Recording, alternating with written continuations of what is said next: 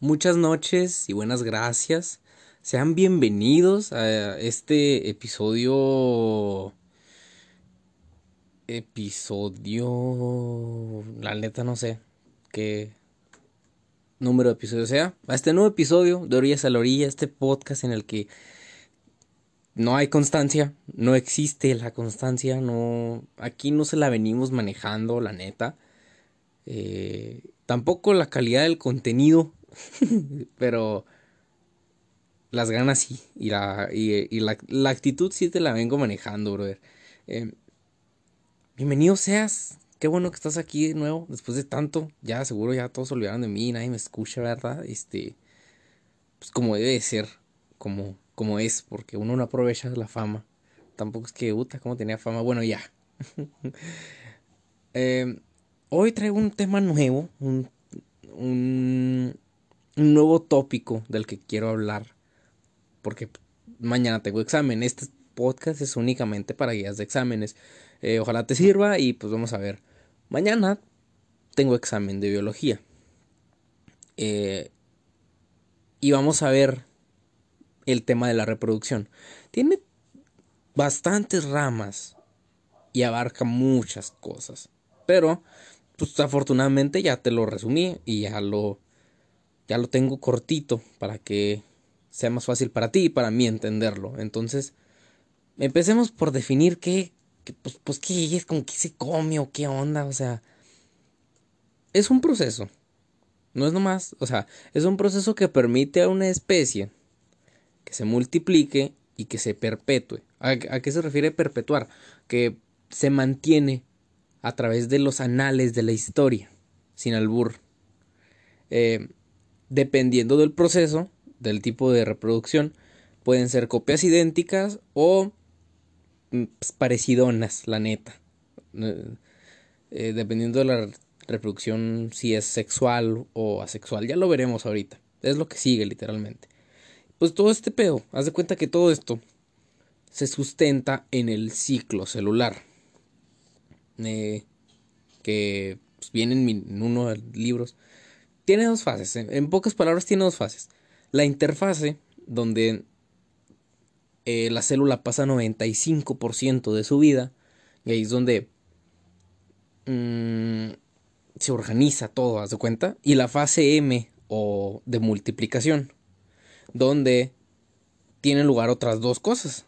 La cariocinesis, donde. ¿Dónde, dónde, dónde, dónde? Es mi muletilla, ¿dónde al parecer? La cariocinesis en la que se duplica el ADN y haz de cuenta como que, se va para los lados de la célula, como que se divorcian y cada quien se va para su rancho, y la citocinesis en la que se separan.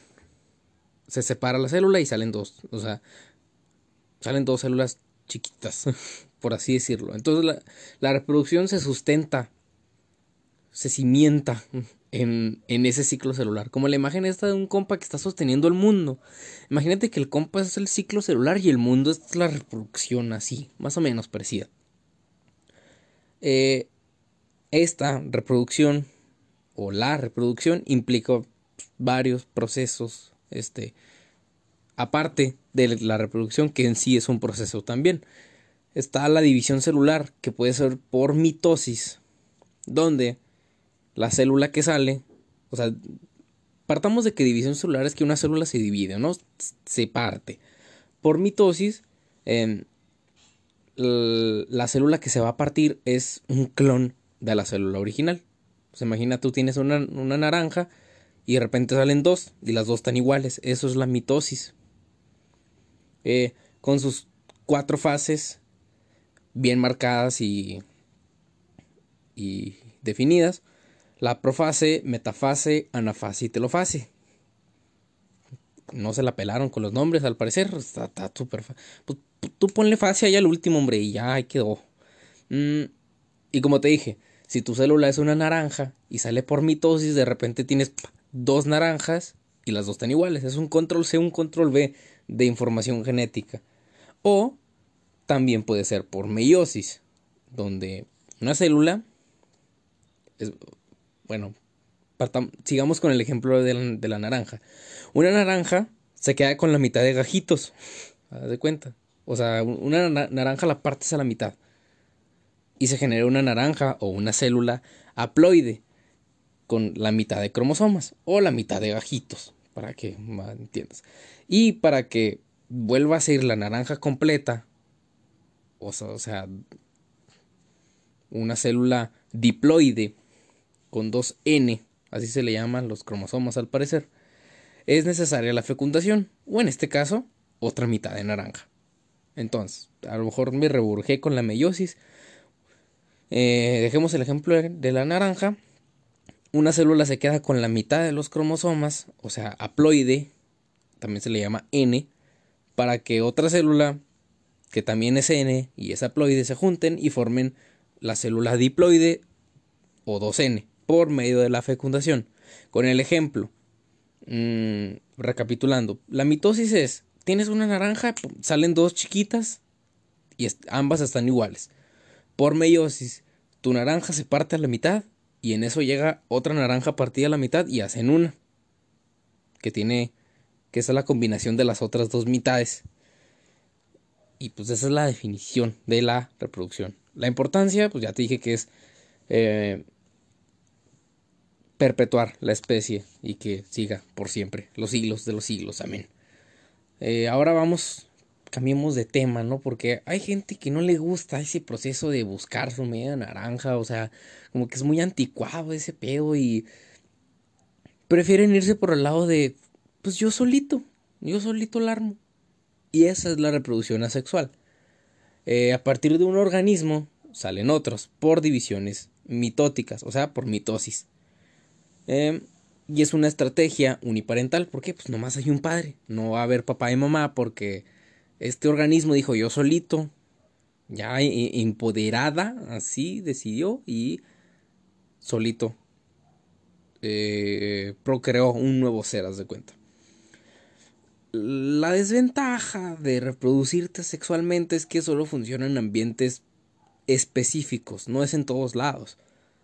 Pero en esos ambientes específicos pues, funciona muy bien. Y los hijitos son iguales, iguales a la progenitora, el progenitor o el progenitore, para ser incluyente. Hay distintos tipos, hay muchos tipos, la neta, pero vamos a ver mm, pues, unos pocos. Primero está la, la bipartición. Bi, dos. Partición, pues se partió. Y literal es eso. Literal se dividen en dos, en bacterias y en protistas. La gemación, en la que mmm, se generan brotes eh, o yemas que se pueden quedar pegados al organismo o hacerse independientes eh, en bacterias y algunos protistas. Vamos a ver la definición y luego ya te pongo el ejemplo de la naranja para que me entiendas.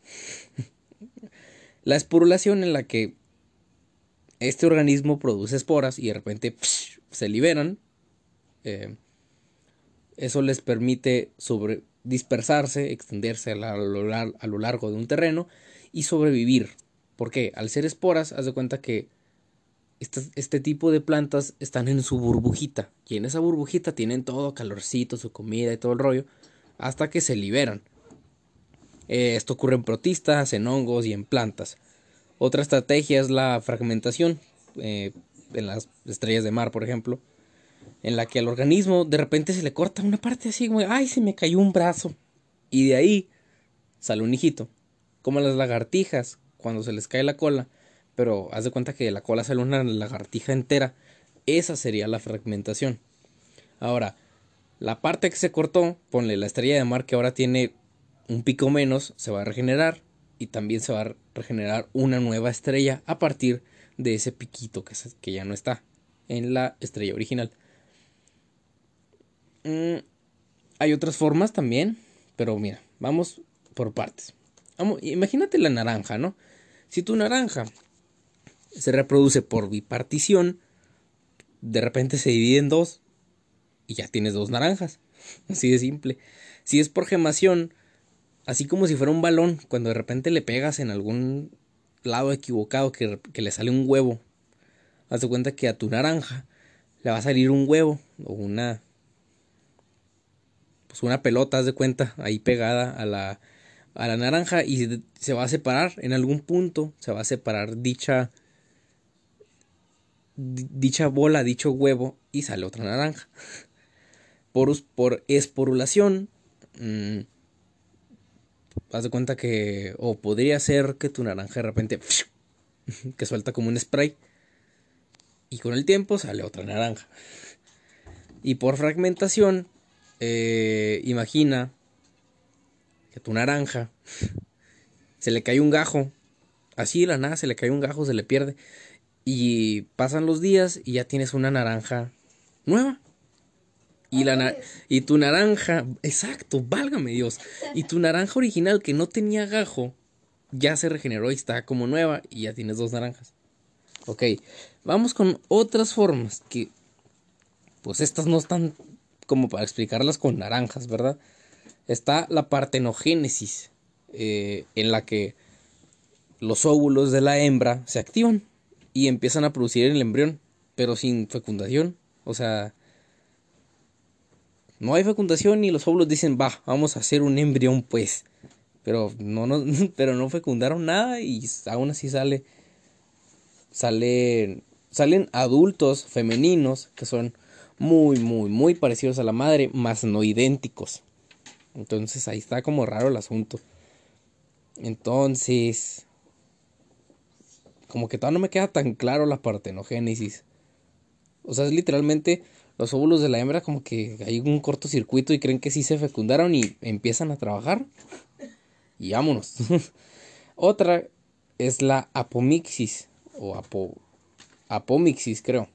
No, no, porque no tiene tilde. Eh, en esta es como la partenogénesis de las plantas.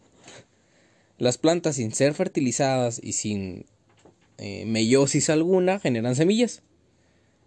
Pero en este caso, a diferencia de la partenogénesis, las semillas sí son igualitas a su predecesor. Y otra es la poliembronía, que es la razón que explica a los cuates o a los gemelos en el caso de los humanos. Después de que se fecunda un, organismo y se forma un cigoto por reproducción sexual, el cigoto como que dice, ay, si me divido en dos, compadre. Y se divide en dos o más eh, embriones que son muy, muy parecidos. Puede ser nomás gemelos o hasta octillizos si eres Apu de los Simpson. Esto pasa en plantas, animales y, pues, obvio, en los humanos. Esto es la gente, bueno, salvo la poliembronía, que dice, yo puedo solo, yo no ocupo otro, otro compa para hacer un nuevo organismo. Pero ¿qué pasa con los que sí ocupamos? Nosotros como animales ocupamos un ser del sexo opuesto para reproducirnos. O bueno, hasta ahorita. Quién sabe si en algún punto la ciencia llegue a la clonación de humanos. Pero, eh, vámonos por partes. Antes de llegar a la reproducción sexual en animales de la del cale de nosotros, o sea, del tamaño de nosotros, vámonos con las bacterias. Las bacterias tienen tres formas. Una es la transformación, en la que hace cuenta que capta el ADN de una de otra bacteria y se lo lleva así, se lo roba. Vámonos, véngase para acá. Así, eh, abono para mi huerto, haz de cuenta. Eh, capta el ADN de otra y se lo lleva con ella. Así de fácil. Otra es la transducción, en la que un virus alterno, eh, o externo más bien, transfiere ADN a la bacteria. Por último, está la conjugación, en la que dos bacterias se conectan y se transfieren ADN entre ellas. Como cuando como, como conectar un USB a tu compu y transfieres archivos. Algo así sería la conjugación. Eso es la reproducción, reproducción sexual en las bacterias. Vamos con algo más general. Eh, la reproducción sexual implica que los gametos sexuales, o sea, las hormonas, en el caso de los machos, los espermatozoides, y en el de las mujeres los óvulos, provienen de, de gentes distintas, o sea, de distintos seres. Por lo tanto, se trata de, un, de, un, de una estrategia biparental, porque va a haber dos papás.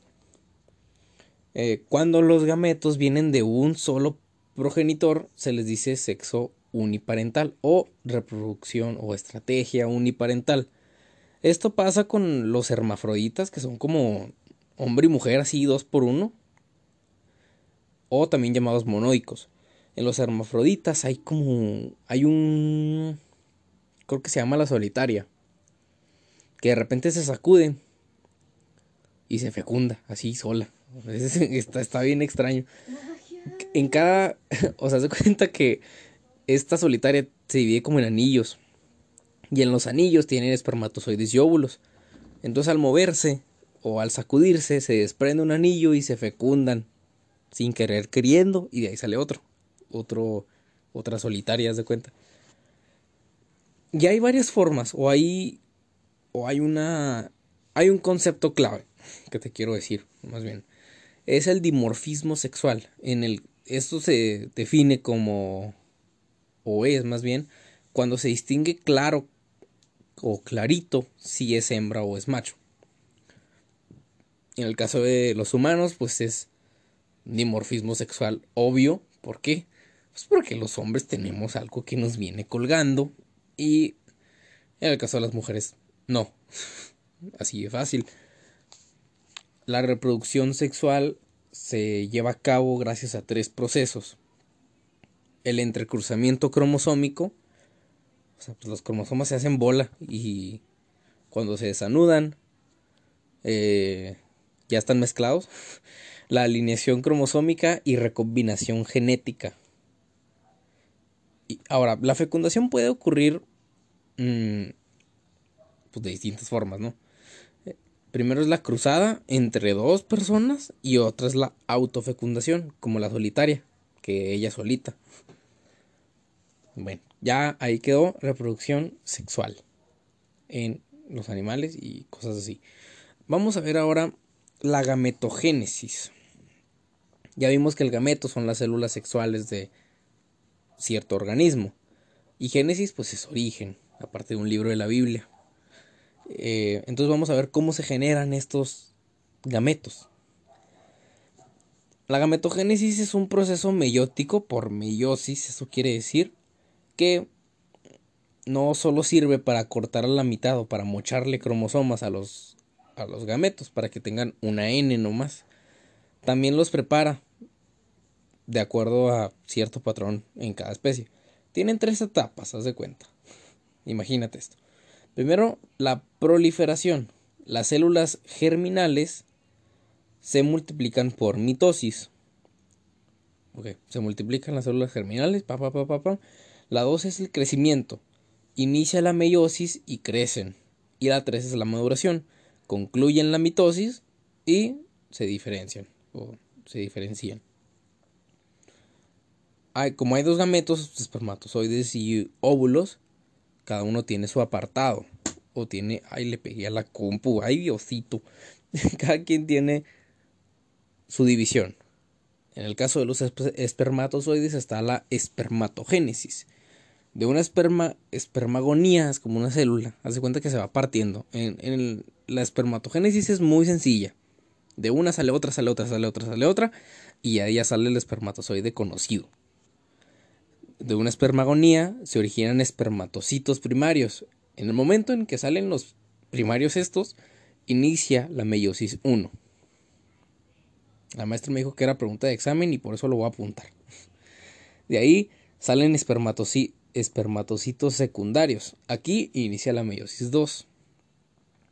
Luego espermátides y por último el ya conocido por todos, el famosísimo, eh, el buen, el buen compadre espermatozoide.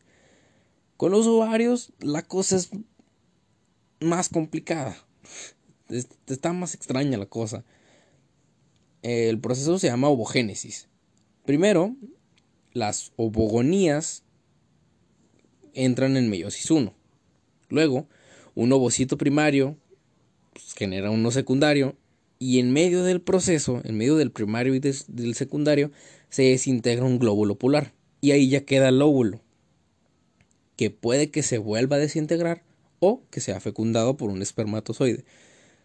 Eh, es como una bodega. Yo lo veo así, o yo lo veo así. Corríjanme si estoy mal. No sé en dónde me pueden decir, eh, pero corríjanme si estoy mal. Es como una bodega. Ponle que este organismo tiene 500 óvulos.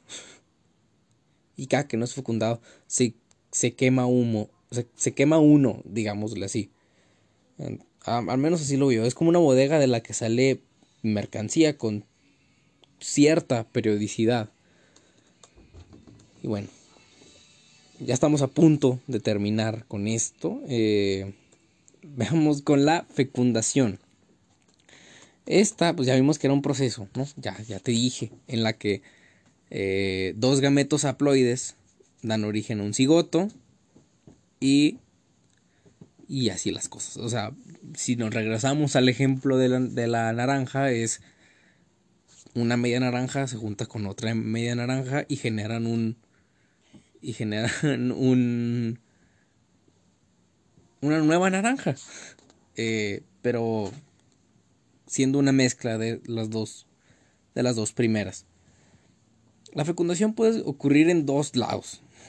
Una es la fecundación interna, es en el cuerpo de la hembra y el macho tiene que transferir sus gametos. O sea, aquí el único que tiene que hacer el, trabajo de eh, hacer el envío es el macho. Y otra es la fecundación externa. Esta ocurre en el agua, porque es inviable hacerlo en tierra. Ahorita vas a ver por qué. Em, en la fecundación externa, los gametos se liberan en el agua, así, se disparan y ahí que coincidan, donde estos obviamente coinciden y ocurren en invertebrados acuáticos como los moluscos. La fecundación externa es como aventar dos pelotas, o sea, que tú y un compa avienten una pelota y que sí eh, se peguen esas pelotas. Es hacer coincidir. Eh, ya ves porque es inviable esto en tierra. O sea, eh, y está raro ese asunto. La neta se me hace muy curioso eso de aventarlo y a ver si sí cae. Es como echar un volado. Bueno, supongamos que ya, que ya se fecundó.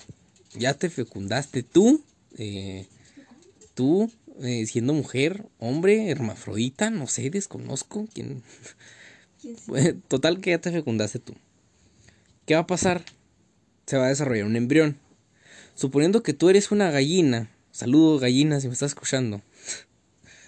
Pues depende, la neta. Eso, regresémonos a que el desarrollo embrionario, embrionario es el proceso en el que un cigoto se, transforma en un organismo pluricelular. Como, la, como esa escena de los Simpson en la que una célula se divide en dos y, y, esas dos se dividen en otras dos y esas cuatro y, y, así sucesivamente hasta que genera algo como tú que me estás escuchando. Este proceso del embrión o el embrión se puede desarrollar de tres formas, de forma ovípara, vivípara o ovovivípara esa no me la sabía, yo nomás me sabía las otras dos, que pues.